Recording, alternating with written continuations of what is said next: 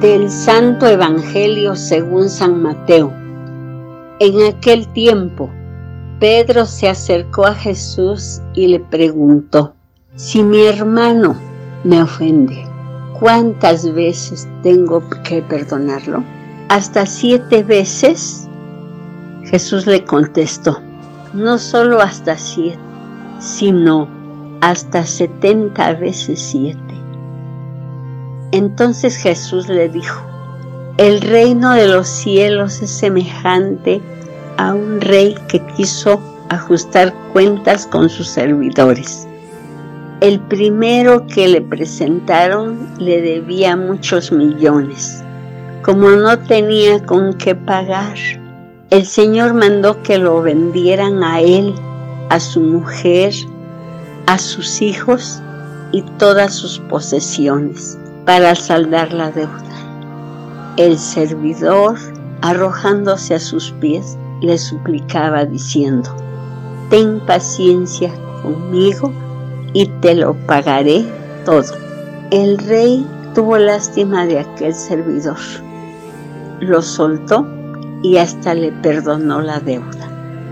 Pero apenas había salido aquel servidor, se encontró a uno de sus compañeros que le debía poco dinero.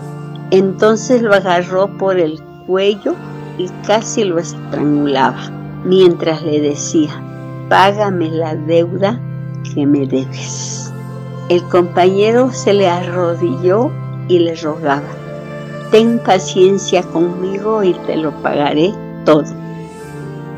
Pero el otro no quiso escucharlo, sino que fue y lo metió en la cárcel hasta que le pagara la deuda.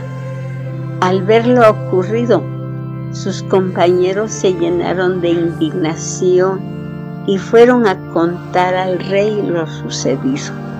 Entonces el Señor lo llamó y le dijo, siervo malvado, te perdoné toda aquella deuda porque me lo suplicaste. ¿No debías tú también haber tenido compasión de tu compañero como yo tuve compasión de ti? Y el Señor, encolerizado, le entregó a los verdugos para que no lo soltaran hasta que pagara la deuda. Pues lo mismo hará mi Padre Celestial con ustedes, si cada cual no perdona de corazón a su hermano. Palabra del Señor.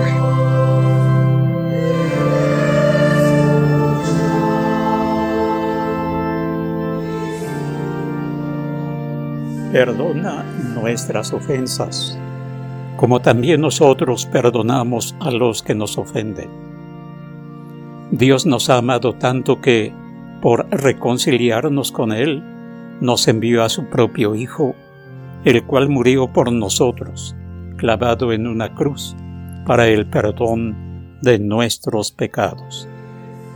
Siempre que nosotros acudimos a Él con el corazón arrepentido y le pedimos perdón, Él está dispuesto a perdonarnos. Pero espera de nosotros que, una vez en paz con Él, no volvamos a nuestras maldades, sino que caminemos en el amor fiel a Él y a sus mandatos. Solo así podremos decir que le tenemos un amor sincero.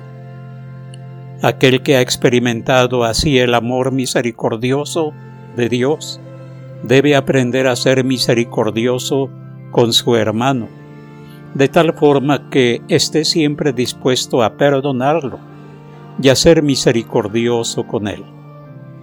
Dios nos quiere fraternalmente unidos, capaces incluso de renunciar a reclamar a los demás lo que nos deben, como el Padre Dios es perfecto. Nos reunimos para celebrar el sacramento del amor misericordioso de Dios hacia nosotros. Él no está esperando que vayamos y lo busquemos él ha salido a buscarnos por medio de su Hijo para ofrecernos su perdón y la participación de su propia vida. Él quiere instruirnos con su palabra para que conozcamos el amor que nos tiene y cómo hemos de enderezar nuestros pasos, de tal forma que su palabra cobre vida en nosotros. Él nos quiere como hijos suyos, amados, sentados a su mesa para que, alimentados por Él mismo, seamos transformados de tal forma que nos convirtamos en un signo de su amor para los demás.